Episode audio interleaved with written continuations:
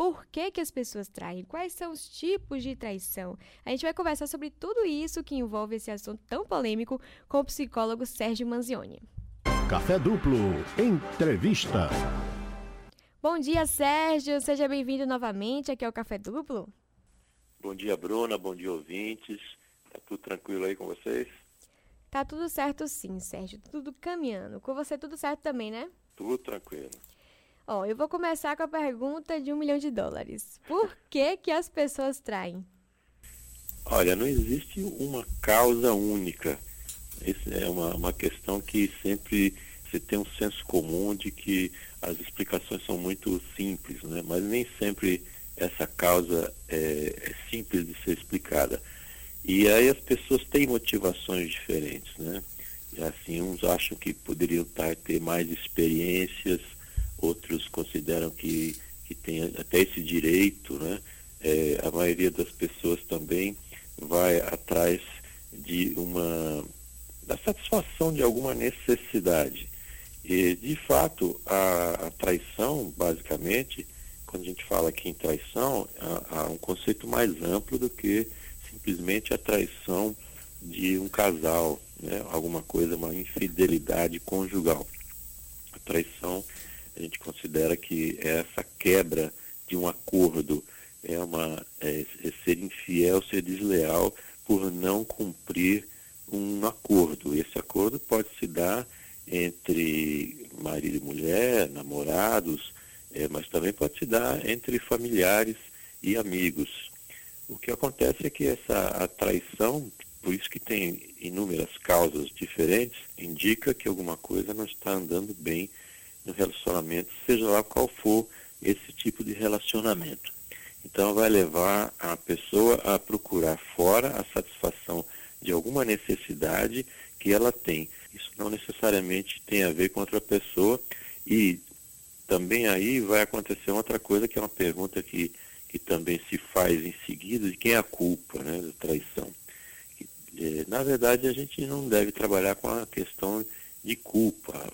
Por que, que tem que ter uma culpa? Mas tem elementos dentro de um relacionamento que vão favorecer ou não o surgimento dessa traição, que está normalmente relacionado com o narcisismo, né? o que a pessoa pode ter e que ela então vai procurar fora. Aquela máxima de vai procurar fora o que não acha dentro do casamento, é, de fato pode ser isso e também pode ser procurar fora o que não está achando dentro de si mesmo, porque tem alguma falha, alguma, alguma carência alguma autoestima pode estar aí baixa, a pessoa pode então ter essa, essas dúvidas sobre os sentimentos dos outros, né? E aí a traição acaba servindo como uma forma também de testar se a pessoa é desejada ou não, se ela se sente atraente ou não. De fato, o, a causa básica é de que existe algo faltando aí para que a pessoa possa se sentir bem e ela vai procurar é, testar isso fora, ou fazendo algo, ou com alguém, ou simplesmente fazendo algo. Sérgio, por que que essas pessoas que traem, elas costumam não aceitar quando são traídas? Seria a traição um ato de egoísmo? Eu acho difícil alguém aceitar ser traído. Né? Então, não, é, não são só as pessoas que traem.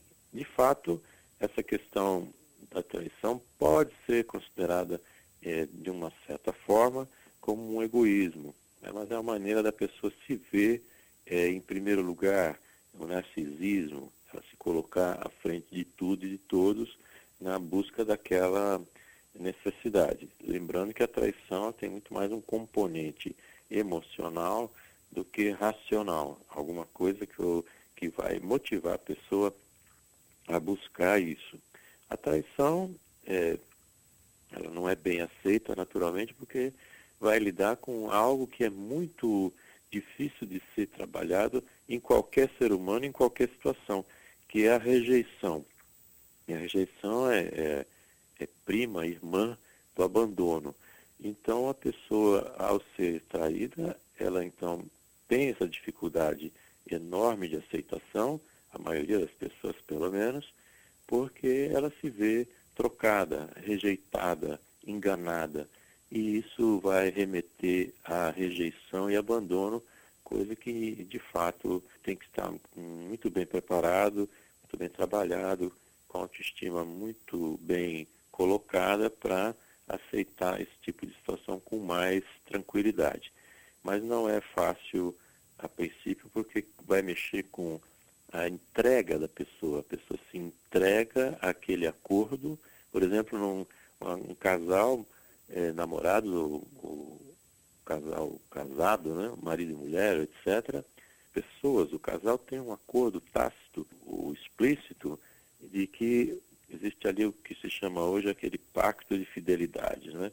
Então, se a relação é combinado que vai, só vai haver duas pessoas, e se uma dessas duas pessoas, ela então vai em busca de uma terceira pessoa, existe aí a quebra desse acordo.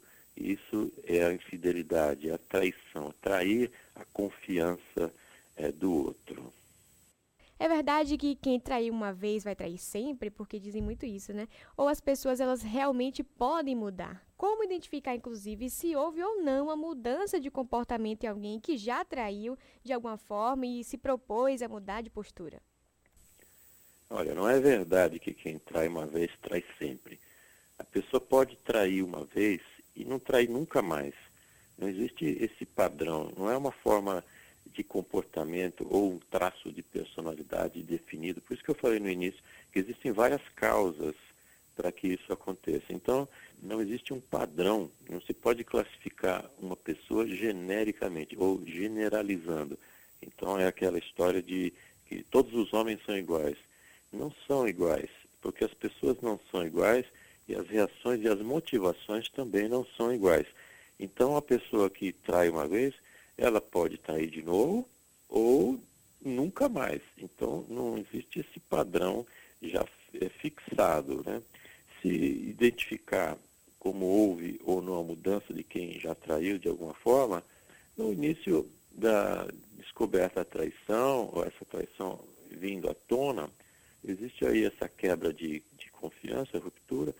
Como identificar se houve ou não a mudança? Porque a pessoa está continuando com a relação não é muito simples verificar se a pessoa mudou ou não, porque é, a desconfiança aparece, a dúvida, a divisão. É muito difícil a pessoa provar que não fez alguma coisa nesse caso, porque vai ser alvo aí de uma, de uma avaliação bastante profunda. Ela vai entrar no radar do, do outro, do, da outra, e aí qualquer atitude poderá ser motivo de desconfiança. Não é uma situação muito fácil o retorno de um relacionamento que teve traição. Sérgio, falando né, sobre mudança, sobre perdão, existe um limite para o perdão? É saudável que uma pessoa perdoe sempre o traidor ou que não perdoe nunca? Como medir se é algo que dá ou não para se perdoar uma situação que alguém fez com você? Enfim, qual é esse limite do perdão? Olha, eu acho que não existe um limite para o perdão. Existe sim a hora que a pessoa consegue perdoar ou não. O ato de perdoar é sempre uma libertação daquela situação. É uma libertação não só da situação, mas também da outra pessoa. É poder compreender as causas que levam a pessoa a fazer determinada ação, independentemente se é traição ou não.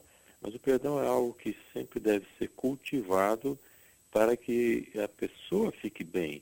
Não necessariamente o outro, mas ela perdoando o outro, ela consegue é, se livrar dessa, desse peso enorme que é a história que vem junto e que fica o tempo todo é, martelando na cabeça da pessoa aquela situação e a pessoa fica então criando hipóteses, imaginando coisas que às vezes nem aconteceram. Então, não existe um limite para o perdão. Eu acho que aí a pessoa tem que perdoar sempre. Agora, em que momento, quando, se ela está preparada ou não para isso, já é uma, uma outra coisa. Porque essa, como eu estava dizendo, perdoar é a gente se livrar dessa situação, é seguir em frente sem esse peso, né? Na minha opinião, tudo deve ser perdoado. E para isso é preciso fazer uma avaliação. Porque eu faço bem essa divisão. Acho que tudo tem que ser perdoado. Agora, o momento, a preparação que cada um deve ter para perdoar a outra situação é que varia. E também perdoar não é sinônimo de conviver com a pessoa. Perdoar o próximo, perdoar até o inimigo, alguém que fez algo ruim, não significa ter que conviver com essa pessoa, ter que morar junto ou ter que aceitar tudo que a pessoa faça. Tem que se compreender, perdoar e seguir em frente, que pode ser junto ou não com aquela pessoa. Aí vai depender caso a caso, não só o caso em si, mas de pessoa para pessoa.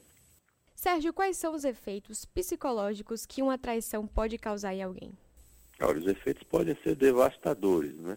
Porque a gente está lidando, como eu disse no início, com uma rejeição, com um, algo que pega a pessoa de surpresa, é uma decepção, é uma coisa que mexe com muitos valores internos e principalmente com essa questão de ser rejeitado, de ser trocado, substituído, não ser valorizado, a autoestima fica baixa. A pessoa pode sentir, inclusive, culpa. Ela começa a se questionar o que, que ela fez de errado ou o que ela não fez para poder levar aquela situação. Então, a pessoa passa a se questionar muito em algum dado momento a princípio é uma confusão mental. Né? Receber uma notícia dessa realmente confunde muito. As pessoas costumam dizer que o cabo chão, né? abre o chão e a pessoa fica sem saber para onde vai, porque naturalmente as pessoas começam a buscar as causas, onde é que foi, com quem foi, por que foi, e começa a fazer uma avaliação das causas para ver se explica essa situação. A pessoa tenta explicar o fato de ser traída é sempre é, através da atitude do outro. Então começa a procurar por que, que o outro fez isso, qual é a motivação. Depois acaba pulando para uma avaliação interna. O que é que eu fiz ou não fiz para ser traído? Por que isso? Pode levar a uma vitimização ah, exagerada, pode ser algo bastante diferente para cada pessoa. Mas de, de maneira geral, o efeito que vai ter na pessoa é exatamente esse efeito de se sentir rejeitado, enganado, decepcionado com outra pessoa, é se entregar na confiança para que outra pessoa lide com os próprios sentimentos um do outro e essa pessoa não lida é, dessa forma, ela, ela desrespeita esse acordo, ela não respeita o sentimento da outra pessoa e ela, de fato, é um ato nesse momento, bastante egoísta. A pessoa pensa nela e não necessariamente pensa na destruição do outro. O que é muito interessante também é que a pessoa pode ter uma traição, não necessariamente para fazer mal ao outro, que também isso pode até acontecer, o que eu acho uma outra bobagem que se faz muito, é a mulher que foi traída pelo marido, então ela busca um caso fora do casamento, uma relação extraconjugal, para atrair também, para que o marido sinta qual é a dor dessa traição. Eu acho isso aí uma, uma atitude impensada, porque a mulher já se sentiu nesse momento aí, uh, ou vice-versa, já mal, bem mal por ter sido traída. Ela acha que aquele ato da traição é péssimo, é repugnante, mas ela acaba procurando fazer a mesma coisa para punir o outro. Então, a pessoa já sofreu uma vez por um ato repugnante e ela vai repetir esse ato repugnante, se igualando ao outro para que ele possa sofrer da mesma forma. De fato, isso já indica que existe um problema nas duas pessoas, porque tem algo aí que não está bem acertado e que independe do outro, depende também da própria pessoa, de como ela vê o mundo, de como ela se entrega para o mundo. Então, nem sempre a pessoa traída é vítima ou não, porque não existe essa questão do culpado ou não. São situações individuais em cada caso, mas isso vai levar sempre a, a um, uma situação devastadora psicologicamente. De fato, é uma situação bastante difícil de, ser, de se lidar, mas que é preciso superar e, como a gente falou agora há pouco, é preciso superar, é preciso perdoar, é preciso se autoconhecer, é preciso ver o que é que está acontecendo, não só com a relação, mas com a sua participação dentro da relação. Tanto faz, eu estou falando aqui, tanto faz para aquele que trai ou que é traído. Isso tem que ser feita essa avaliação da pessoa dentro do relacionamento. O que, é que ela está procurando fora? Por qual é essa necessidade de procurar fora? Porque não se conversa dentro do relacionamento primeiro, antes de se fazer qualquer coisa. É preciso ter esse momento racional. O impulso da traição ou de enganar é algo basicamente emocional, mas é preciso ter esse momento racional e dizer, peraí, por que eu devo fazer isso ou não? O que é está acontecendo? E essa é uma questão que ela não acontece da noite para o dia. É uma construção que já vem eh, no próprio relacionamento, ou então a pessoa tem um, uma questão individual antes, e aí qualquer relacionamento que ela tiver, ela vai fazer a mesma coisa, porque ela tem medo de se entregar numa relação, então ela procura fora outra relação, e, e às vezes até para como motivo para acabar com a relação atual, ela cria uma situação fora para não se sentir culpada pelo fim da relação porque é algo bastante complexo e que sim, respondendo a sua pergunta mais uma vez, os efeitos psicológicos aí de uma traição são sempre devastadores, mas também uma grande oportunidade de se fazer uma avaliação, não só da relação em si, mas de si mesmo. Então, Sérgio, a gente pode dizer que uma pessoa ela consegue é, superar uma traição e recuperar a segurança nela mesma e nas outras pessoas também, não é? Para poder voltar, inclusive, a confiar em alguém. Ah, pode. É por isso que eu estou sempre batendo nessa tecla de que as situações são diferentes porque as pessoas são diferentes. Então, a pessoa pode superar uma traição, pode superar a traição, pode reconquistar a confiança, pode. Isso não quer dizer que é fácil. Isso não quer dizer que é simples, porque isso vai mexer com muitas coisas. Vai mexer com a pessoa avaliar o seu próprio comportamento, seus, seus próprios posicionamentos, avaliar o comportamento os, e o posicionamento do outro e ver também, avaliar como é que é essa relação entre um e outro. Então, é possível é, restabelecer uma confiança que foi quebrada, uma pessoa pode voltar a confiar em alguém que fez muito mal a ela? Pode sim. Isso é uma, um exercício difícil, é, não é simples e que normalmente vai demandar aí uma ajuda profissional também no caso. Pode ser que a entrada aí de um, de um psicólogo, uma psicóloga, pode sim ajudar nesse processo de definição daquilo que está acontecendo.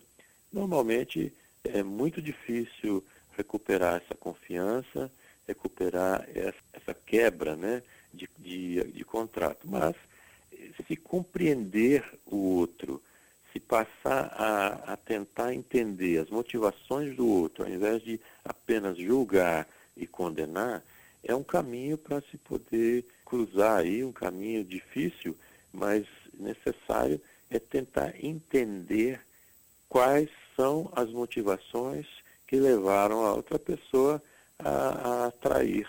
Isso pode ser não só nas relações conjugais, mas também nas familiares, de amizade, etc. É preciso compreender o que é que está acontecendo e se colocar junto nessa, nessa avaliação.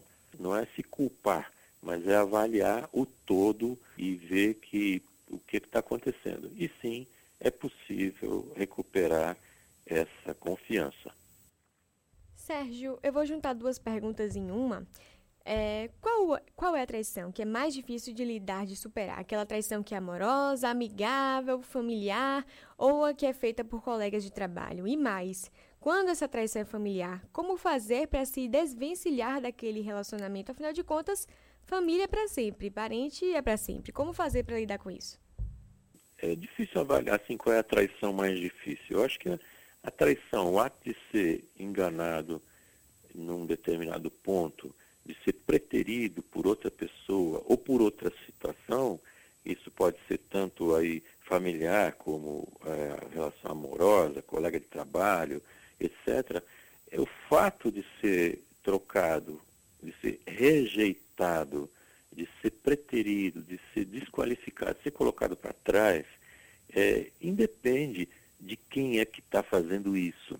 É que a decepção, nesse caso, pode ser tanto maior quanto for essa ligação. Por exemplo, não se espera que uma mãe vá trair o filho. Não se espera isso. Não se espera que também um filho vá trair a mãe. São relações muito difíceis de serem superadas, porque a expectativa de que isso não aconteça por ser uma relação muito próxima. Não é o esperado que um irmão traia outro, porque essa é uma relação de que a expectativa é que isso não aconteça. É, é mais fácil a pessoa aceitar que uma pessoa de fora, quer dizer, alguém que não foi criado junto. Então, a esposa, o esposo, o namorado, namorada, seja lá qual for aí a situação, mas alguém que veio de fora. Então, é possível é, esperar com mais facilidade. Não é dizer vai acontecer, mas é possível aceitar com um pouco mais de facilidade, porque essa pessoa, no final das contas, você não conhece tão bem assim, porque não viveu com ela a vida toda. Então é mais difícil superar, na minha opinião, uma traição que é, in, é interna, daquele que é mais próximo, daquele que tem uma ligação é, familiar, de parente mesmo. E para lidar com isso, é, é uma situação bastante difícil também, principalmente se morar na mesma casa. Isso torna-se uma situação que precisa ser resolvida, porque senão vai se tornar um tormento para a vida toda. Se morar em casas separadas ou então for distante, isso pode ser contornado de, um, de uma certa forma.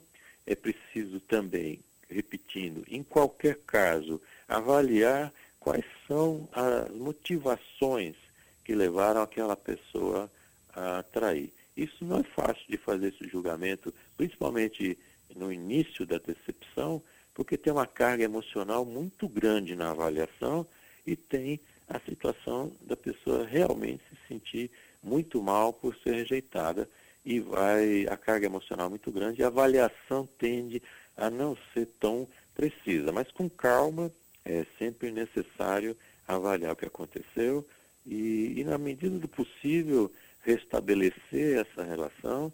E, se não for possível restabelecer a situação, é preciso encerrar o caso para poder seguir em frente sem esse peso emocional. Lembrando que traído por uma pessoa não significa que vai ser traído por outra. Então, também é bom não generalizar e sair de uma relação para outra, no caso assim, amorosa, e achar que o, o, próximo que vem também vai trair e que é preciso tomar certas medidas. E às vezes acontece muito isso, troca de namorado e o namorado que chega, ele recebe tantas tantas restrições, vamos dizer assim, ele é tão acompanhado, ele é tão, como se fosse continuidade do anterior. Não é, as pessoas são diferentes e devem ser tratadas de forma diferente. Ok, Sérgio, muito bom, viu? Nosso papo rendeu bastante, acho que deu para tirar dúvida de bastante gente. E é como eu falei, um assunto que chama a atenção das pessoas, sempre tem aí, é um assunto popular, né? Então, acho que foi bem legal o nosso bate-papo. Muito obrigada, viu? Agora, como é que o pessoal faz para te achar? Porque você fala sobre esse e vários outros assuntos de uma forma muito tranquila, muito clara, muito lúcida. Então, acho legal a galera aí acompanhar o que é que você tem feito, porque Sérgio está pelas redes sociais, tem site, não é isso, Sérgio? É, pois é. A gente está tentando sempre divulgar o trabalho, principalmente através do site, que é sergiomanzione.com.br Manzione, M-A-N-Z-I-O-N-E, sergiomanzione.com.br ou então nas redes sociais como arroba psicomanzione. Se você não lembrar de uma coisa nem de outra, procure no Google, Sérgio Manzione, e eu vou aparecer de alguma forma lá, alguma forma boa, né? Então, sempre faço esse convite de fazer uma visita lá no site. O site concentra também artigos que eu já publiquei, tem o podcast, tem quase 90 temas diferentes e que podem, de uma certa forma, ajudar ampliar, a abrir um pouco a mente de todos, né, para poder fazer uma avaliação um pouquinho mais embasada, entender um pouquinho melhor o que está acontecendo com si mesmo e com o outro, e poder viver melhor. No final das contas, o objetivo é viver bem. Eu agradeço sempre a participação aqui às quartas-feiras, agradeço a você, Bruna Ferraz, pela generosidade de sempre acolher a gente, assim como todos os demais, e eu fico muito grato por isso. Imagina, a gente que agradece, inclusive, pela disponibilidade de estar aqui toda quarta para bater esse papo. Muitíssimo obrigada, Sérgio.